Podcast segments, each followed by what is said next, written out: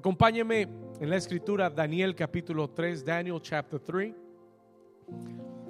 Vamos a leer algunos versículos, así que quédese aquí conmigo por un momentico. Versículo 13 en adelante. Yo quiero que si usted nunca ha oído esta historia, yo quiero que usted le ponga mucha atención a estos versículos. Dice la escritura, y entonces Nabucodonosor dijo con ira y con enojo que trajesen a Sadrach, Mesach y Abednego. Dice, y al instante fueron traídos estos varones delante del rey. Versículo 14. Y habló Nabucodonosor, el rey de Babilonia, y les dijo, es verdad, Sadrach, Mesach y Abednego, que vosotros no honráis a mi Dios ni adoráis la estatua de oro que he levantado. Versículo 15, ahora pues, estáis dispuestos para que al oír el son de la bocina, de la flauta, del tamboril, del arpa, del salterio, de la zampoña y de todo instrumento de música, están dispuestos a postrarse y adorar la estatua que he hecho. Porque si no la adoráis, en, la, en, la misma, en esta misma hora seréis echados en medio de un horno de fuego ardiendo. Y pregunta Nabucodonosor, he asked a question, ¿y qué Dios será aquel que os libre de mis manos? Versículo 16. Sadrach, Mesach y Abednego le respondieron al rey Nabucodonosor y le dijeron, no es necesario que te respondamos sobre este asunto. Versículo 17, ¿por qué no lo lee conmigo? Léalo fuerte, dice, he aquí, nuestro Dios, a quien servimos, puede librarnos del horno de fuego ardiendo y de tu mano, oh rey, nos librará. Si no, sepas, oh rey, que no serviremos a tus dioses, ni tampoco adoraremos la estatua que has levantado. ¿Cuántos dicen gloria a Dios? Entonces Nabucodonosor se llenó de ira y demudó el aspecto de su rostro contra Sadrach, Mesach y Abednego y ordenó que el horno se qué. ¿Cuántas veces? Más de lo acostumbrado. Y mandó a hombres muy fuertes que tenía en su ejército que atasen a Sadrach, Mesach y Abednego para echarlos en el horno de fuego ardiendo. Entonces estos varones fueron atados. Escuche esto, fueron qué cosa? Con sus mantos, sus calzas, sus turbantes y sus vestidos y fueron echados dentro del horno de fuego ardiendo. Y como la orden del rey era premiante y lo habían calentado mucho, la llama de fuego mató a aquellos que habían alzado a Sadrach, Mesach y Abednego. Y estos tres varones, Sadrach, Mesach y Abednego, cayeron, ¿cómo cayeron? Atados dentro del horno de fuego ardiendo. Y entonces el rey Nabucodonosor se espantó y se levantó apresuradamente y dijo a los de su consejo, esto fue un tiempo después, y preguntó y, dijo, ¿no echaron a tres varones como atados dentro del fuego? Ellos respondieron al rey, es verdad, oh rey. Versículo 25. Y él dijo, he aquí yo veo cuatro varones sueltos. Diga conmigo, sueltos. Diga, ya no están atados. No son tres, son cuatro. No están atados, están sueltos. Que se pasean en medio del fuego sin sufrir ningún daño y el aspecto del cuarto es semejante al Hijo de los dioses. Lea el 26 conmigo y aquí terminamos. Entonces Nabucodonosor se acercó a la puerta del horno de fuego ardiendo y dijo, Sadrach, Mesach y Abednego, siervos del Dios altísimo. Salid, salid, salid y salid y salid y venid. Escuche, dijo salid y qué? Salid, siervos del Dios altísimo, salid y venid. Y entonces Sadrach, Mesach y Abednego salieron de en medio del fuego. Y si usted lee un poquito del versículo 27, todos estaban asombrados cómo el fuego no había tenido poder alguno sobre sus cuerpos, ni aun el cabello de su cabeza se había quemado, sus ropas estaban intactas, y ni siquiera, ni siquiera qué, ni siquiera olor de fuego tenían. ¿Cuántos dicen amén? Mire a su vecino y dile, es hora de salir del horno de fuego. ¿Cuántos dicen amén? Muy bien, puede tomar su lugar. You may be seated this morning. Amén. La semana pasada, aquellos que estuvieron, bueno, estuvimos aprendiendo en esta serie del alfarero que después de que aquel barro ha sido limpiado y ha sido moldeado, después de que el barro ha tomado la forma que el alfarero quiere, aparentemente puede parecer que aquella vasija está lista para ser usada, pero después de que es moldeada, el alfarero lleva aquella vasija de barro y la mete en el qué? En el horno de fuego. Ese horno de fuego no es agradable, it is not a pleasant place, pero entendemos que es necesario para el proceso del barro. Voy a repetirlo una vez más, ninguna prueba es agradable. Ninguna prueba, ningún proceso, ningún horno de fuego es agradable, pero no quiere decir que no sean necesarios. Hay momentos difíciles de prueba en nuestra vida que son necesarios. Pastor, ¿y por qué necesita el barro pasar por el horno de fuego? Why does the clay need to go through the fiery furnace? Yo le di dos razones rápidas la semana pasada. Bueno, fuimos en detalle. Hoy se las voy a decir rápidas. Número uno, el fuego es necesario para probar el material. Diga conmigo, el fuego es necesario. ¿Para qué? Para probar el material. Si tú quieres saber de qué material estás hecho, tienes que pasar por el fuego. A veces creemos que tenemos el material correcto hasta que pasamos por el fuego. A veces creemos tener mucha fe hasta que pasamos por el fuego. A veces creemos que ya el Señor nos ha moldeado y ha cambiado nuestra vida hasta que nos mete por el horno de fuego. Y ahí comienza a temblar todo y ahí comienza a derretirse todo. Y lo que no estaba firme comienza a desvanecerse. El fuego es necesario para ti mismo.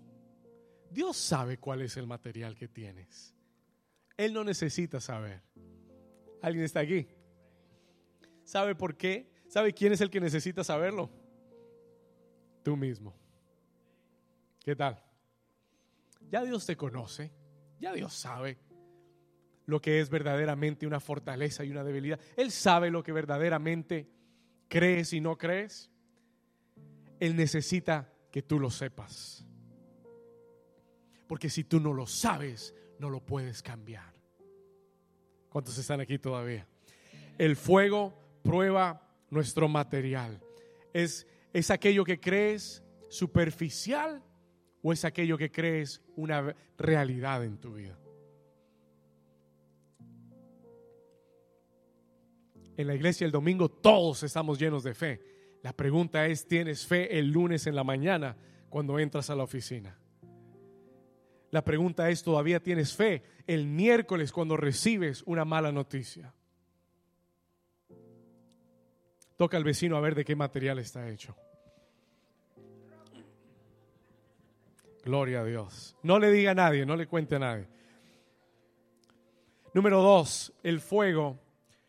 Cuando tú eres del material correcto, when you are the right materials, listen to this, escucha esto. Cuando eres el material correcto, el fuego no te va a derretir, el fuego te va a fortalecer. Se lo voy a repetir. Cuando tú eres el material correcto, when you have the right material in your life, si eres cera, te derrites vas a salir mal del, horno. Pero si tú eres barro, la buena noticia es, el fuego no derrite el barro. Si tú eres plástico, ni te acerques al horno. Te desintegra. Como los hombres que tiraron a los jóvenes. ¿Alguien está aquí todavía?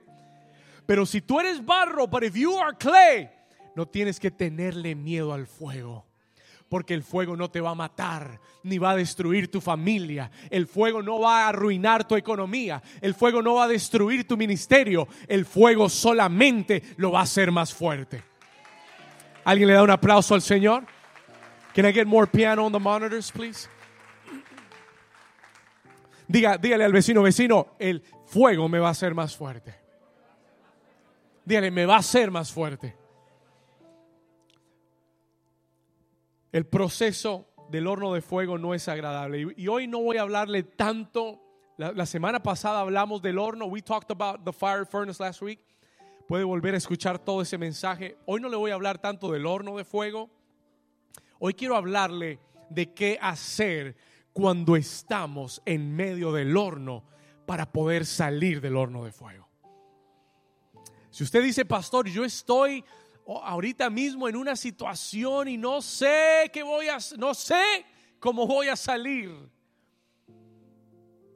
Este mensaje es para ti. This message is for you. El Señor quiere enseñarte qué hacer mientras estás en el horno de fuego. Ahora, déjeme decirle algo rápido. Dios, antes de, antes de entrar en materia, hay dos cosas que yo quiero que usted entienda. I want you to understand two things rápidas. Escúcheme, pon atención. Dos cosas rápidas. Número uno, lo que haces en medio del horno de fuego determina cómo vas a salir del horno de fuego. Por favor, capte esto.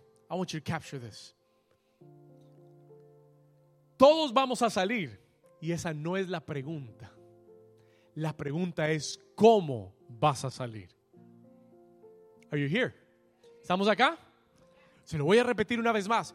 Lo que el Señor quiere que entiendas hoy es todos van a salir. El plástico va a salir y la cera va a salir y el barro van a salir. La pregunta no es cómo salir.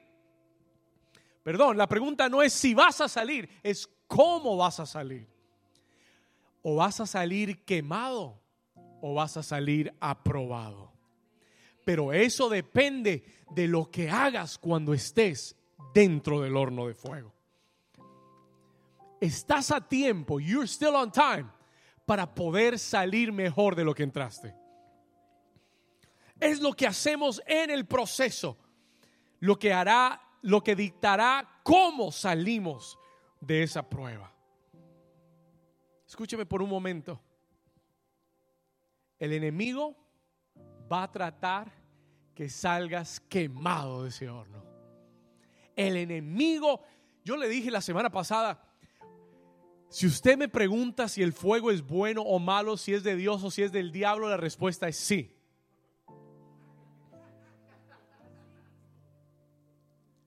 La respuesta es sí.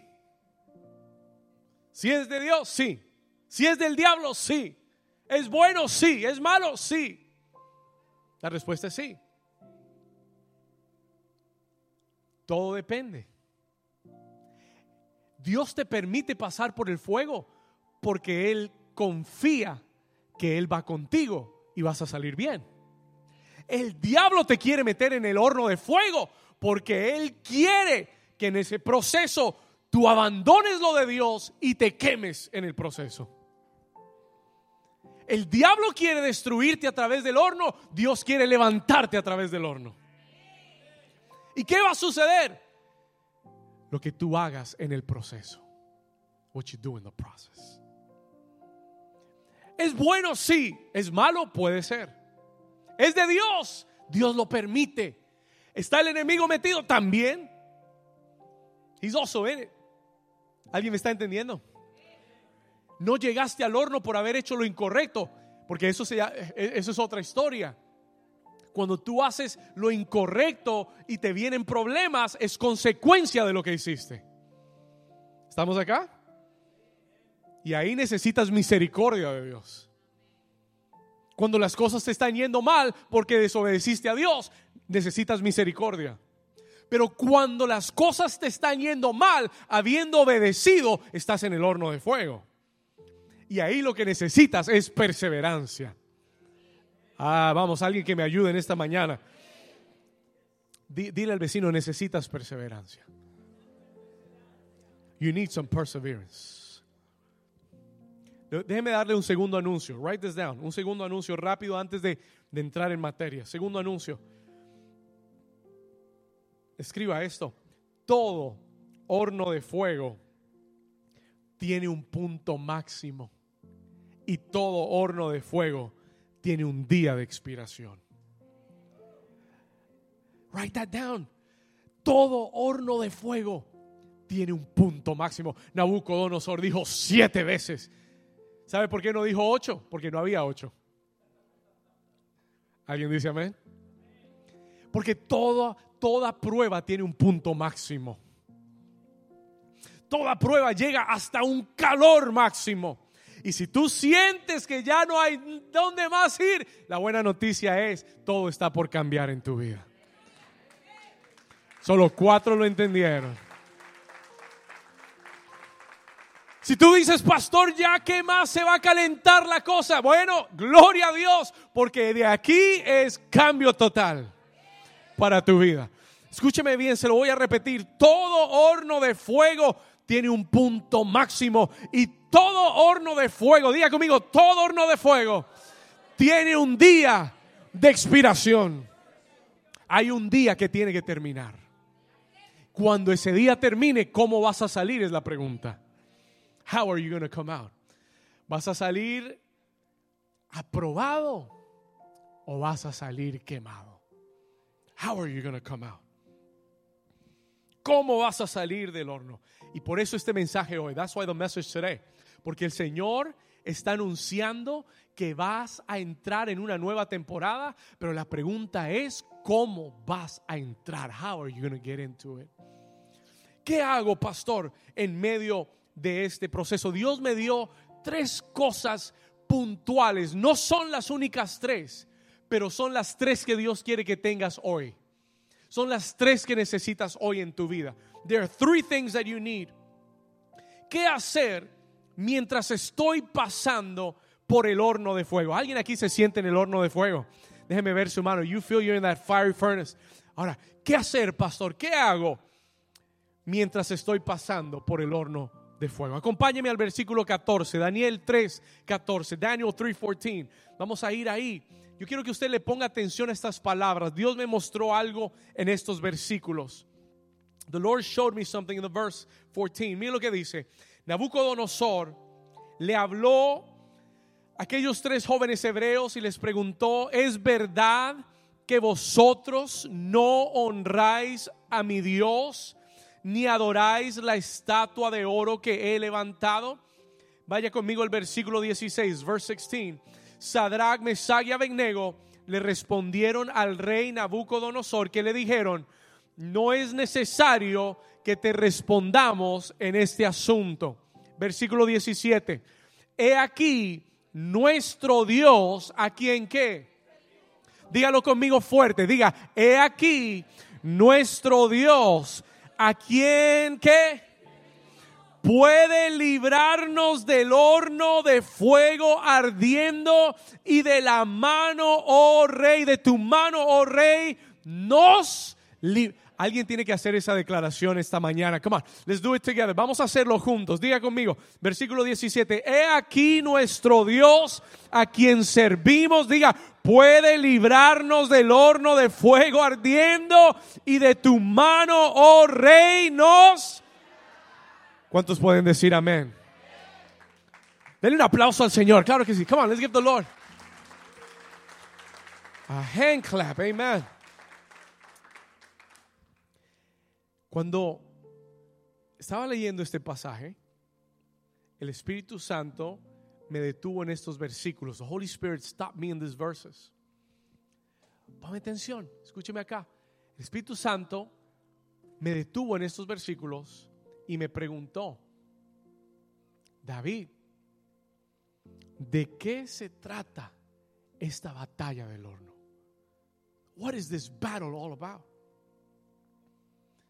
No es que el enemigo simplemente te quiere hacer la vida imposible.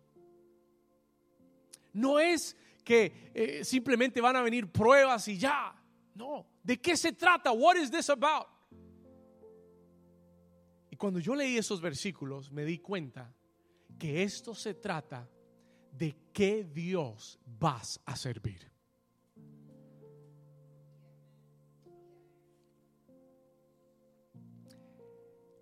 ¿Sabe cómo se hubieran librado ellos del horno de fuego? Facilito. ¿Sabe cómo se, hubieran librado ellos mismos del horno de fuego? You know how they would have delivered themselves from the fire furnace. Diciéndole a, a Nabucodonosor, vamos a servir a tus dioses. Y en el momento en que ellos hubieran dicho, no vamos a servir a Dios, sino que vamos a servir tus dioses, ellos se hubieran librado del horno de fuego. ¿Alguien está aquí conmigo? Oh, oh, oh, oh. Y entonces yo le dije, Señor, ¿qué me quieres decir? What are you trying to tell me? Y el Señor me dijo, mientras estés en el horno de fuego, una de las tentaciones más grandes de todo horno de fuego será que dejes de servir a Dios.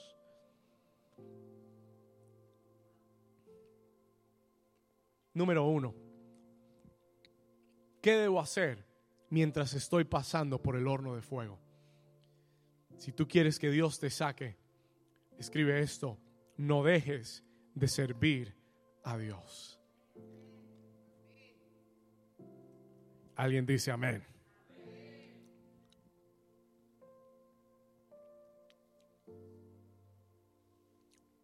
No dejes de servir a Dios. El enemigo en ese, en ese horno ardiendo te va a decir, mira lo que te pasa por estar sirviendo a Dios. Oh, el diablo es muy astuto te va a decir, mira lo que estás viviendo por servirle a Dios. Y es verdad.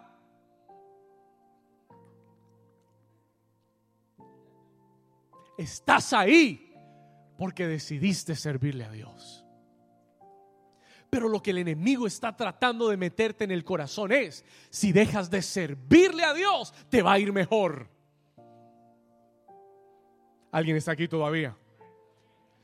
lo que el enemigo te va a ofrecer es, deja de servir a Dios. Su oferta es, si comienzas a servir, y le tengo una noticia, déjeme decirle algo rápido, déjeme decirle algo muy claro, si usted no sirve a Dios, va a servir a otro Dios.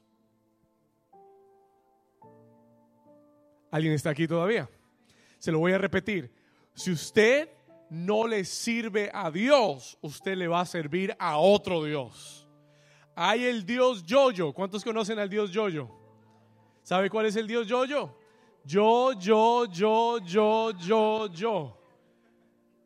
¿Cuántos, ¿Cuántos saben que hay un Dios yo? Hay un Dios de mi comodidad. Hay un Dios de, de, de, mi, de, mis, de mis propósitos. Hay un Dios personal una, mire, hoy en día el Dios más grande es el Dios yo.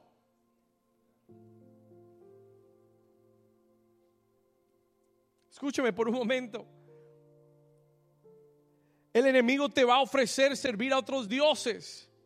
El Dios de la comodidad, el Dios del placer, el Dios de las riquezas, el Dios del dinero, el Dios de yo. Lo que yo quiero, lo que yo necesito, lo que yo anhelo. Y Jesús viene, viene, a la tierra y le dice a sus discípulos, si tú no mueres al yo, no me puedes seguir a mí. Alguien está aquí conmigo. El que no pierde su vida por seguirme, va a perder su vida tratando de encontrar sus deseos. Y la invitación del enemigo en medio del horno de fuego será que dejes de servir a Dios, that you stop serving God. Le voy a contar algo. A través de tantos años de servirle, mire, voy a decir algo. Vamos a voy a retroceder un poco más la película para decirle esto. Yo llevo más de 20 años de servir a Dios. Más de 20 años de servir a Dios. Over 20 years serving God. Le voy a contar algo. Comencé a servir a Dios cuando tenía 14 años de edad. 14 years old. Le dije, Señor, si tienes un plan conmigo, yo te voy a servir. Y a los 14 años de edad, yo estaba eh, entrando a high school, en high school, y tenía amistades, amigos, todos hacían lo que querían. Pero yo dediqué mi corazón y mi vida y dije, voy a servir a Dios. I'm going to serve God. Y estaba en la iglesia sirviendo a Dios, en lo que me necesitaran, ahí estaba sirviendo a Dios. I was serving God. He pasado más de 20 años de mi vida sirviendo a Dios. Por eso estoy donde estoy. That's why I, I am where I am today. Y en 20 años nunca le he dicho, Señor, necesito un break de servirte. En 20 años de mi vida nunca le he dicho, Señor, estoy cansado de servirte. Porque yo entendí que un día Jesucristo vino a la tierra y entregó toda su vida para comprar y redimirme y para que yo pase la eternidad con Él. Él te compró a precio de sangre. Y el que está agradecido, lo único que puede decirle es, Señor, te quiero servir. Alguien le da un aplauso al Señor y le dice, Señor.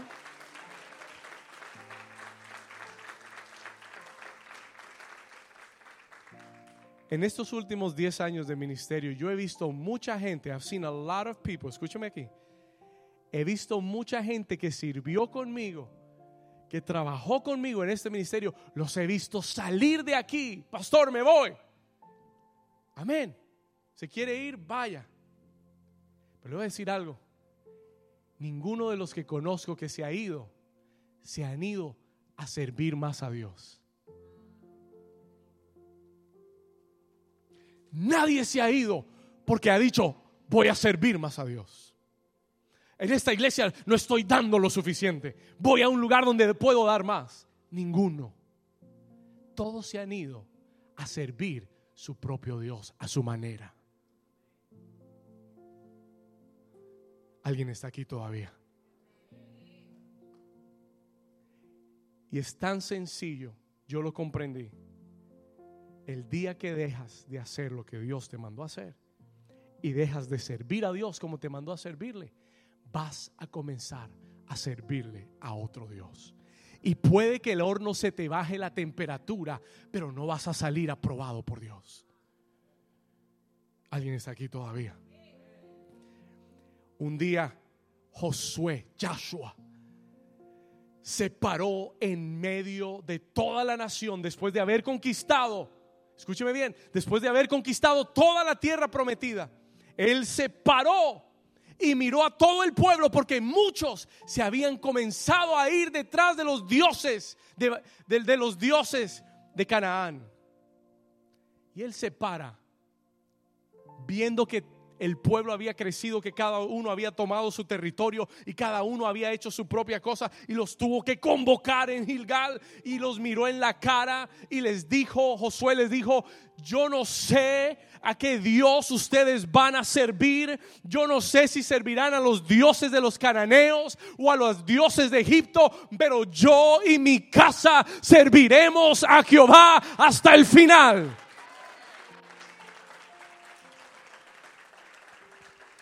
Él le dijo a Israel, escojan ustedes a quien quieren servir. Make up your mind, who do you want to serve? Usted escoja a quien quiere servir, pero yo y mi casa hemos decidido que vamos a servir a Jehová. Yo sé en quién he creído. Yo sé cuál es el Dios de mi salvación. Alguien está aquí todavía. Denle una, pero déle su mejor aplauso al Señor.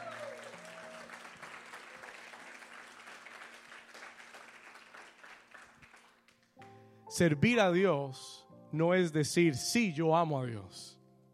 Servir a Dios no es decir, yo voy a la iglesia. Escúcheme, servir a Dios son acciones que demuestren que estás comprometido con su obra.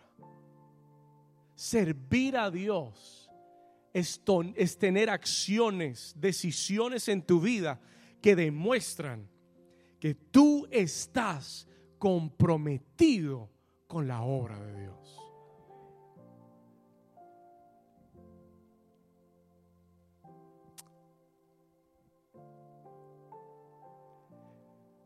José, el soñador José, dice la Biblia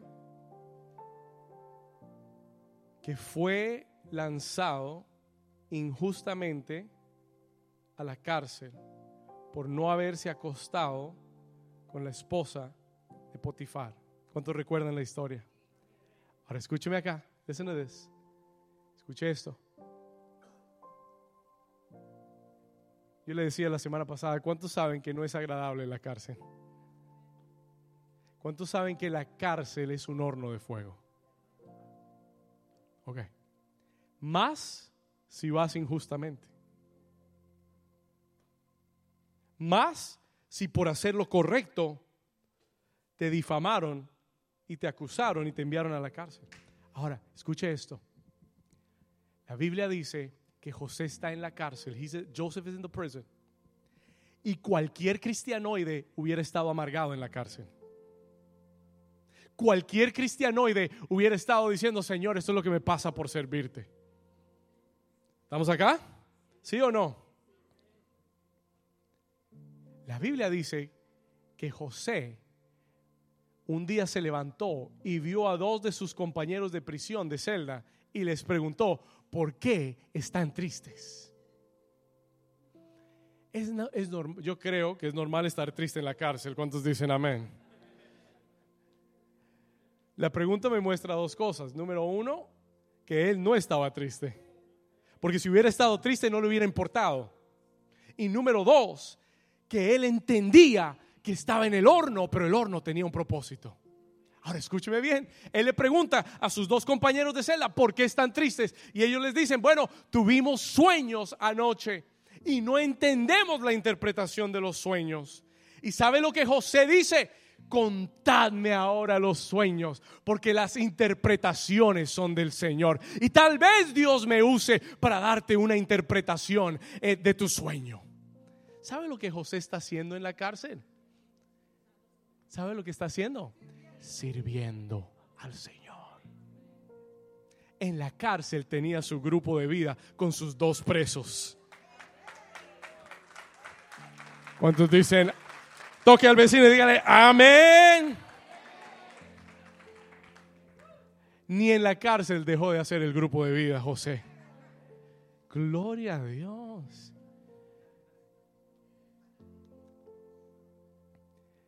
Escúcheme aquí. Y ellos le cuentan el sueño. Y José le cuenta la interpretación. Y les dice, no se olviden de mí cuando estas cosas se cumplan. Uno de aquellos hombres fue matado, el otro fue restaurado y llegó a estar eh, eh, en la corte de Faraón. Y el día que el rey tuvo un sueño y nadie sabía la interpretación, ¿a quién llamaron? ¿A quién llamaron? Aquel que había servido en la cárcel. Se acordaron de él. Y escúcheme lo que le sucedió a José. Su servicio en la prisión, su servicio en el horno de fuego, fue lo que le abrió la puerta para ir al palacio. Alguien dice amén. Alguien le da un aplauso al Señor que lo entienda.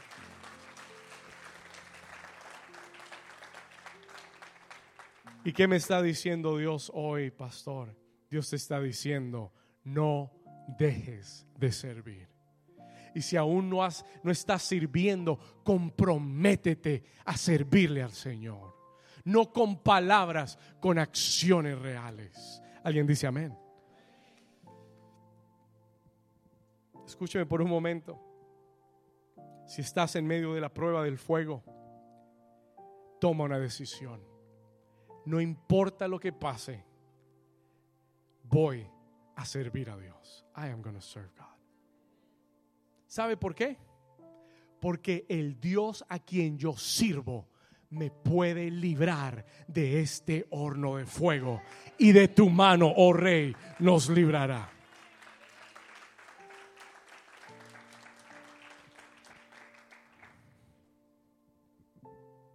Eso fue lo que dijeron aquellos jóvenes hebreos. That's what the Hebrew men said. El Dios a quienes nosotros servimos nos puede librar de este horno de fuego. El Dios a quien tú le sirves te puede librar de cualquier enfermedad. El Dios a quien tú le sirves te puede librar de cualquier divorcio el Dios a quien tú le sirves te puede librar de cualquier escasez económica. ¿Alguien lo cree? El Dios a quien tú le sirves puede hacer lo imposible posible. Si tú lo crees, dale ese aplauso fuerte al Señor. Méteme en el fuego, pero no voy a cambiar mi compromiso con Dios.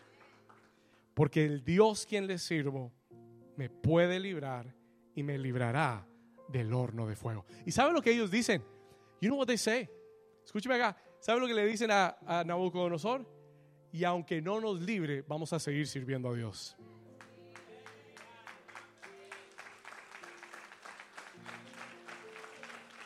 Escúcheme, aunque no nos libre, seguimos sirviendo a Dios. Eso es lo que le dicen. Él puede librarnos, él nos librará de tu mano y aunque no lo hiciere, yo sigo sirviendo a Dios. Estoy comprometido con Dios, no con el hombre. No estoy comprometido con la iglesia ni con la religión. Estoy comprometido con Dios. Vamos, toca al vecino y dile, estoy comprometido con Dios. Dígale, a servir a Dios. Dígale, a servir a Dios. Yo hice un compromiso con Dios yo no estoy en esto por cinco años, diez años, veinte años. No, yo hice un compromiso con Dios. Y le dije, Señor, hasta mi último suspiro, te voy a servir. Estoy determinado, decidido. Si el diablo no me, no me ha podido sacar en 20 años, no lo va a hacer ahora. Escúcheme, estoy comprometido, decidido determinado que hasta el último suspiro de mi vida voy a servir a Dios.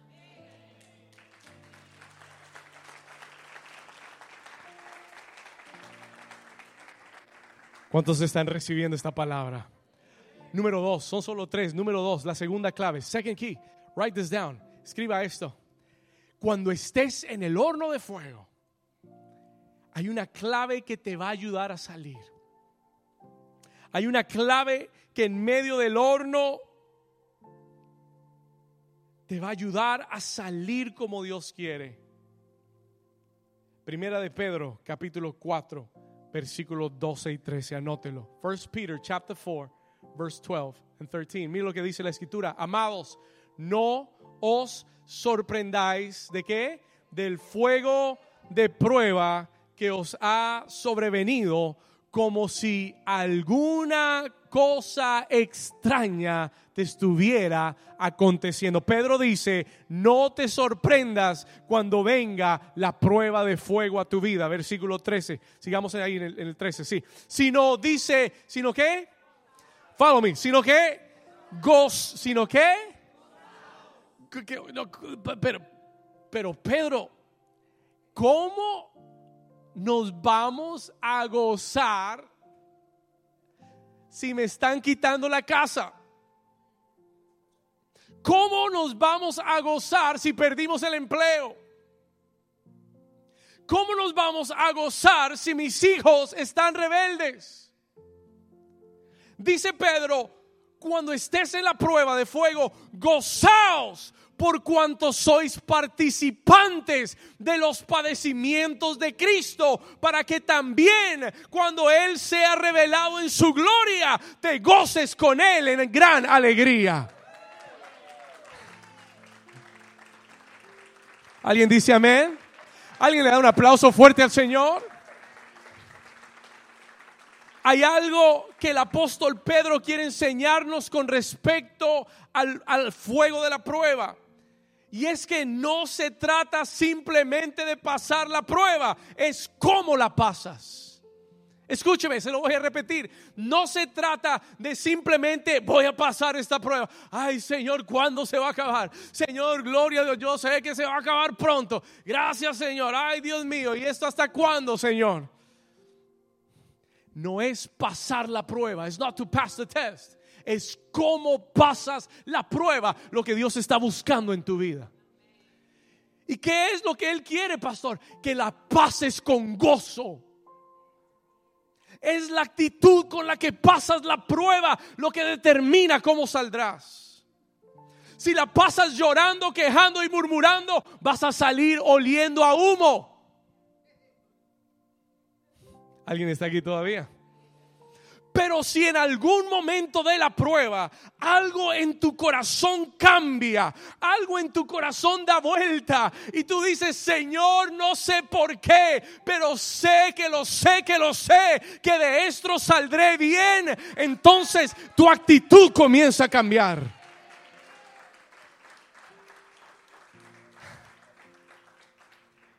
Yo sé que todavía están luchando por entenderlo. I, know you're fighting to understand this. Escúcheme es la actitud, diga conmigo la actitud con la que pasas la prueba. ¿Cómo has estado pasando tu prueba? ¿Triste? ¿Amargado? ¿Quejándote? Señor, no es justo. Señor, ¿por qué a mí? Señor, la actitud. Santiago nos dice lo mismo. Santiago capítulo 1, versículo 2, dice, escucha esto, hermanos míos, tened, ¿por qué? Tened, ¿por qué? Sumo, ¿sabe qué es sumo? El mayor, el más alto gozo. Escuche, ten el más alto gozo posible cuando te halles en diversas pruebas. Como que, Pedro y Santiago se hablaron y se pusieron de acuerdo. Como que ellos entendieron algo de las pruebas que quieren que nosotros aprendamos. La clave para la prueba, para el momento de la prueba, es cómo, con qué actitud la pasas el momento en el que el sumo gozo del Espíritu Santo, y, yo sé que a usted le cuesta entenderlo porque usted está pensando que gozo es alegría y no son la misma cosa. Gozo no es alegría. La alegría es circunstancial. La alegría es porque algo bueno sucedió, te alegraste. Amén. Te dieron un aumento, alegría. ¿Verdad? Compraste la casa que quería, alegría. ¿Estamos acá? Pero el gozo es totalmente diferente. Joy is different. Porque el gozo, escriba esto. Si usted quiere entender el gozo, you want to understand joy. El gozo, escriba esto, no es un producto de mis emociones. Hay gente que un día se levanta ay, tiene un, le decimos gozo, pero no es gozo. Hay gente que un día se levanta con alegría, wow, y están contentos. Y ven, y, de todo, en todas partes ven arcoíris y rosas y flores. Hay días así, there are days like that. Hay días que tenemos alegría por las cosas. Pero el gozo no es emocional. No depende de tus emociones. El gozo no depende de las circunstancias en tu vida. No es que una buena noticia te dé gozo o no. Escúcheme bien. El gozo es un producto del Espíritu Santo en tu vida. Lo que quiere decir que si yo voy a pasar la prueba con gozo, tengo que estar conectado con el Espíritu Santo de Dios tengo que estar conectado con Él porque Él es el único que me puede hacer sentir gozo aun cuando todo va en picada hacia abajo. Ah, Dele ese aplauso al Señor, claro que si usted lo entiende, if you can understand this. El gozo del Espíritu solo se produce mediante una continua relación con Él. Si estás en continua intimidad con el Espíritu de Dios, no habrá un día oscuro en tu vida si estás en continua comunión con Él, no habrá un día de tristeza y amargura. Escúchalo. Sí, pueden venir momentos muy difíciles. Y no es que nosotros nos gozamos en lo malo que suceda. No es que vemos una mala noticia que vino y decimos, ay, qué bueno, gloria a Dios. No, no es que nos gocemos en la prueba en sí, nos gozamos en el Dios que está por encima de la prueba, que hará que la prueba trabaje a favor de mi vida. Did you understand that? El que tiene gozo en el horno no está viendo las llamas, está viendo lo que va a salir de las llamas. You need another perspective. Tú, tú necesitas otra perspectiva. El gozo te da otra perspectiva. El gozo te da una perspectiva no de lo que estás viviendo, sino de lo que viene por delante. Por eso la escritura dice en Hebreos que Cristo en la cruz, por el gozo puesto delante de él, sobrepasó el oprobio.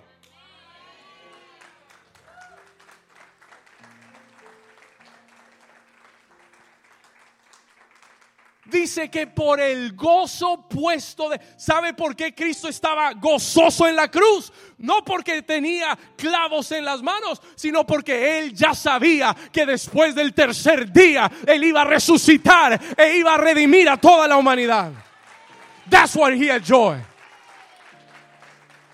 Eso merece un mejor aplauso al Señor. Eso merece que el gozo vuelva a tu corazón en esta tarde. That the joy come back into your heart today. Y si tú vas a entrar en tu nueva temporada, tienes que entrar con gozo. You gotta come with joy. No vas a entrar en tu nueva temporada amargado, triste y llorando. Vas a entrar en tu nueva temporada sabiendo que lo que Dios prometió lo va a cumplir. Sabiendo que Dios es fiel para cumplir la palabra que ha decretado sobre tu vida. No es lo que veo, no es lo que siento, no es el momento de hoy, es lo que viene mañana para mi vida. Vamos a darle tu mejor aplauso al Señor.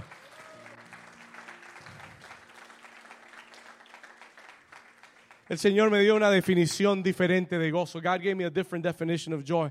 Escriba esto, por favor, write this down. El gozo es, es la misma fe, pero sostenida a través del tiempo. Se lo voy a repetir.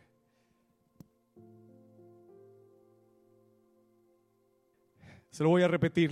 El gozo es la misma fe. fe. Tú no puedes tener gozo si no tienes fe. Es así de sencillo. ¿Cuántos están aquí conmigo? No puedes tener gozo si no hay fe. Gozo es fe, pero a través del tiempo, sostenida a través del tiempo. Sustain through time. No es, no es la fe que es para un momento y un instante, no es la fe perseverando hasta el final. Ese es gozo. That's what joy is. ¿Alguien lo puede entender?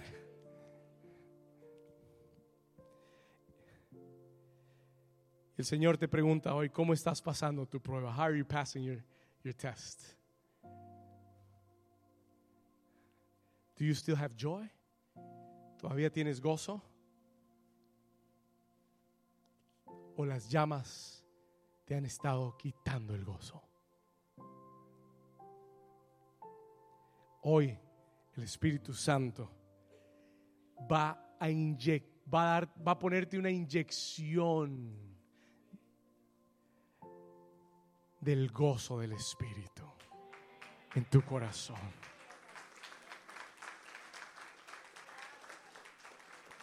¿Cuántos lo necesitan hoy?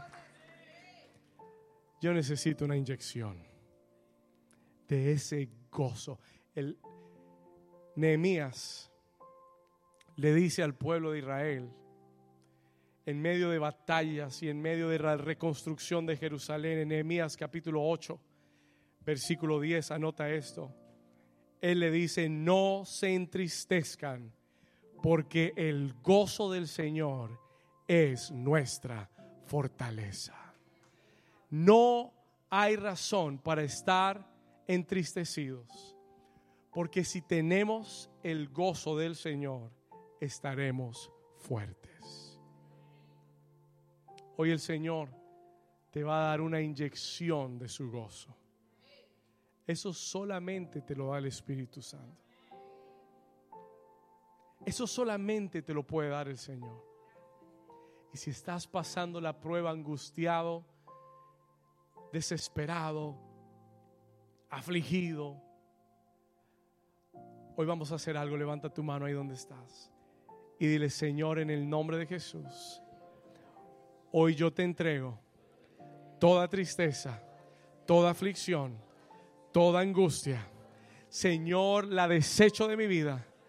Diga, la desecho de mi vida. Y hoy declaro, ahora dígalo con su voz de autoridad, diga, hoy declaro que el gozo del Señor es mi fortaleza. Dígalo una vez más, yo declaro que el gozo del Señor es mi fortaleza.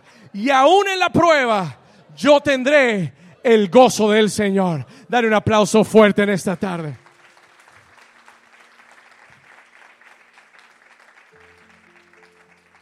Número tres, number three. Y aquí vamos a terminar. And we'll be finished here. Número tres. ¿Qué hago mientras estoy en el horno de fuego para salir mejor? Número tres. Lleva tu adoración a una nueva dimensión. Take your worship to a new level. Déjeme contarle algo. La adoración del horno es diferente a la adoración de los, del monte.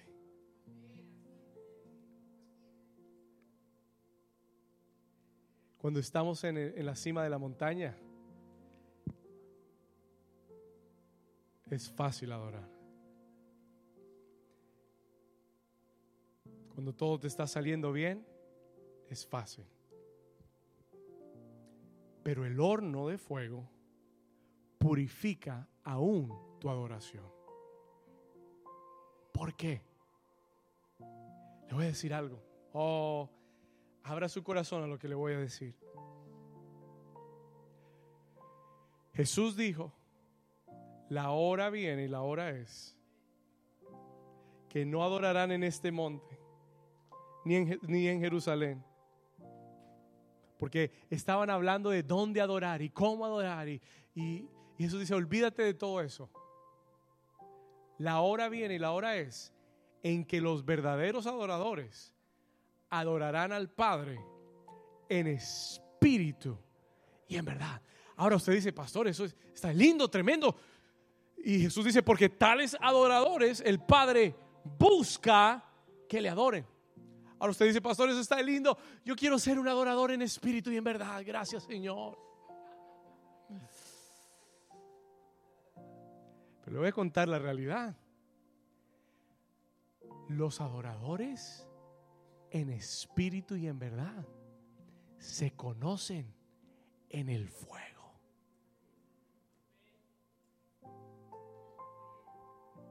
Ahí es donde tu adoración es purificada.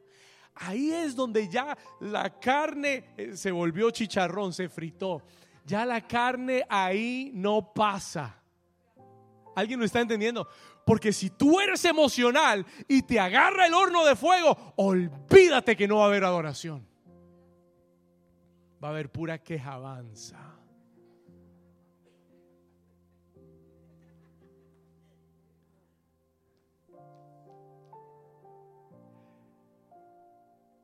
El horno de fuego purifica tu adoración. Es en el horno donde Dios está buscando quiénes son los verdaderos adoradores. No es en el concierto de Barak. Ahí está todo el mundo cantando. Pero le aseguro que ahí no es donde Dios mide los verdaderos adoradores. Cuando yo me pongo a pensar en estos tres jóvenes hebreos en el horno de fuego.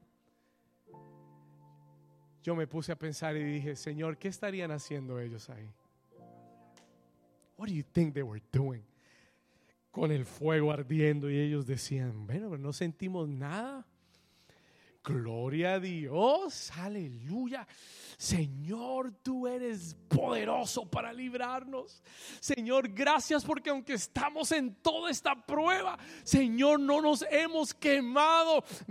Ni siquiera olemos a humo, Señor. Gracias porque nuestro pelo todavía no, no, es, no es cómoda la situación, no es linda la situación, pero gracias porque aún aquí en el horno puedo levantar mis manos y adorarte y decirte, Padre, tú eres bueno y para siempre es tu misericordia.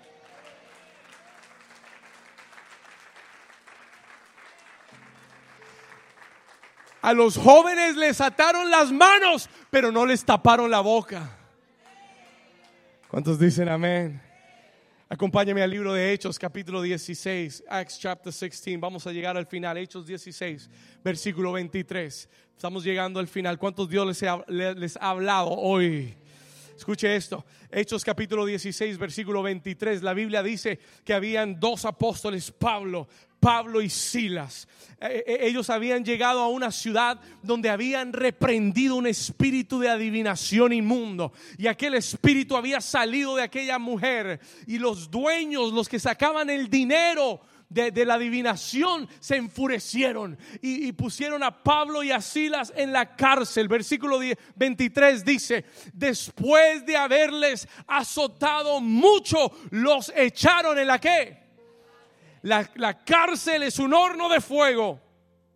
Ellos no llegaron a la cárcel porque robaron. Ellos no llegaron a la cárcel porque hicieron lo incorrecto. Estaban en la cárcel por predicar el Evangelio. Y no solamente estaban en la cárcel, estaban azotados. No poquito, mucho. Esa es una perfecta oportunidad para quejarse y renunciar al ministerio. ¿Cuántos, están, ¿Cuántos, me están entendiendo? Esa sería una perfecta oportunidad para decirle, Señor, ya esto no es para mí. Esto de predicar tu evangelio, la verdad que no me está dejando buen fruto. ¿Alguien lo entiende? ¿Cuántos creen? ¿Cuántos de ustedes piensan que eso no se les habrá pasado por la cabeza? Seguro que sí. I'm sure it did. Esto no vale la pena. Pero en vez de quejarse, y en vez de murmurar, y en vez de renegar, dice la escritura que en la cárcel, mandando, dice el carcelero, que los guardase con seguridad, versículo 24, escucha acá, dice, el cual recibió este mandato, los metió en el calabozo de más, el más oscuro, el más húmedo, el más feo de todos los lugares de la cárcel, en el de más adentro, y les aseguró los pies en el cepo. Versículo 25, verse 25. Pero, diga conmigo, pero, a medianoche en el momento más oscuro, en el momento en el que menos salida podían ver de esta situación, Pablo y Silas dijeron, nos ataron las manos, nos ataron los pies, pero nuestras bocas están sueltas todavía, todavía podemos adorar a Dios. What do you do when you're in the fire? Haz lo que hizo Pablo y Silas. Comenzaron a cantar himnos a Dios tan fuerte que los presos los oían. Tan fuerte. Ellos estaban en el último calabozo y no tenían micrófono. No tenían parlantes. Estaban adoloridos, azotados. Estaban olvidados pero ellos dijeron, qué mejor que adorar a nuestro Dios, que puede librarnos de este horno de fuego. Y ellos comenzaron a elevar su adoración. Comenzaron a cantar himnos. ¿Usted cree que eso era emocional? ¿Usted cree que eso era porque les estaba yendo bien? Esa era adoración pura. En espíritu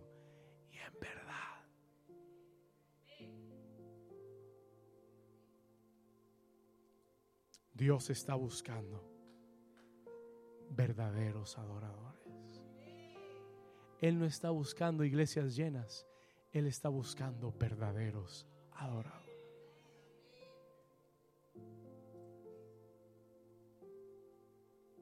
Cuando yo oigo esto, cuando yo entiendo esto, yo siento el corazón de Dios palpitar.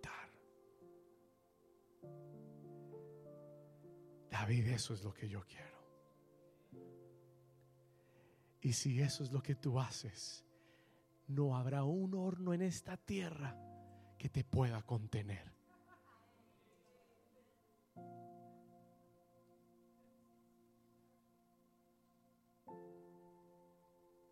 Y dice la Biblia en el versículo 26, verse 26. Entonces sobrevino de repente, sobrevino como un gran qué? Terremoto. De tal manera que los cimientos de la cárcel se qué? La cárcel comenzó a temblar y al instante yo quiero que usted subraye esas palabras, porque estas palabras son para alguien en este día. En la escritura dice que al instante se abrieron todas las puertas. Escúchalo en tu espíritu. Hear this in your spirit. Dice, al instante se abrieron todas las puertas. Algunos, lo están, algunos están oyendo mi voz, pero no están oyendo el Espíritu. Al instante se abrieron todas las puertas. Al instante se abrieron todas las puertas. Yo no sé cuál es la puerta que tú necesitas que Dios abra. Yo no sé cuál es la puerta de tu horno de fuego, pero yo sí sé que cuando ellos adoraron en espíritu y en verdad, al instante se abrieron todas las puertas. Vamos a darle tu mejor aplauso en esta tarde.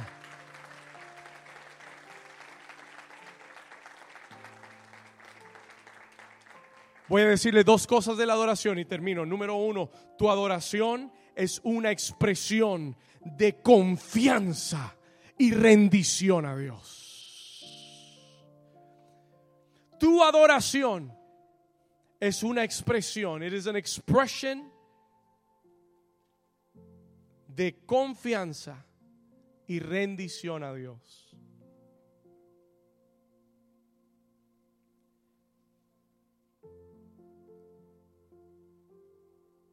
tu adoración precederá tu liberación. It precedes your deliverance. Tu adoración precederá tu liberación. Lo que abrirá las puertas de ese horno será la verdadera adoración de los hijos de Dios. Pablo y Silas salieron caminaron por las puertas de la prisión, salieron. Salieron a ganar toda esa ciudad para Cristo. Salieron y aquel carcelero romano que estaba por quitarse la vida, Pablo lo mira y le dice, no te quites la vida. Llévame a tu, a tu casa porque serás salvo tú y tu casa. Y llegó el Evangelio a aquella ciudad. Escúcheme bien el primer lugar donde llegó el Evangelio, a, un lugar donde habían romanos, gentil. Tu adoración precede tu liberación. Voy a invitarte que te pongas de pie por un momento. Just stand to your feet for a moment. Let me hear the pianos, please. Ponte sobre tus pies por un momento. Voy a invitarte que levantes tus manos ahí donde estás.